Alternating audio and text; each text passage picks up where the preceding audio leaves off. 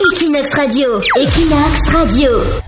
Les news de Barcelone qui continuent sur Equinox Radio. Amandine, tu vas dénoncer les Barcelonais et les Barcelonaises qui seraient un peu trop sales. La mairie de Barcelone tire la sonnette d'alarme car les habitants ont généré cette année 2% de déchets de plus que l'année dernière, ce qui fait quasiment 1,5 kg d'ordures par jour par habitant.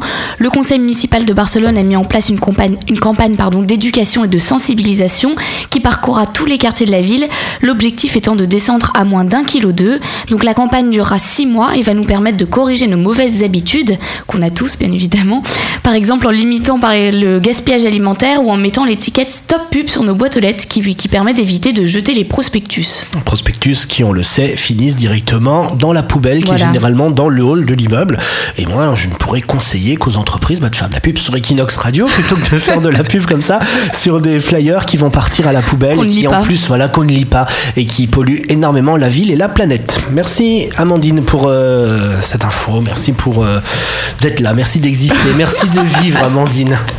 Oh mais de rien. Merci d'être présente sur notre planète. Equinox Radio, Equinox Radio.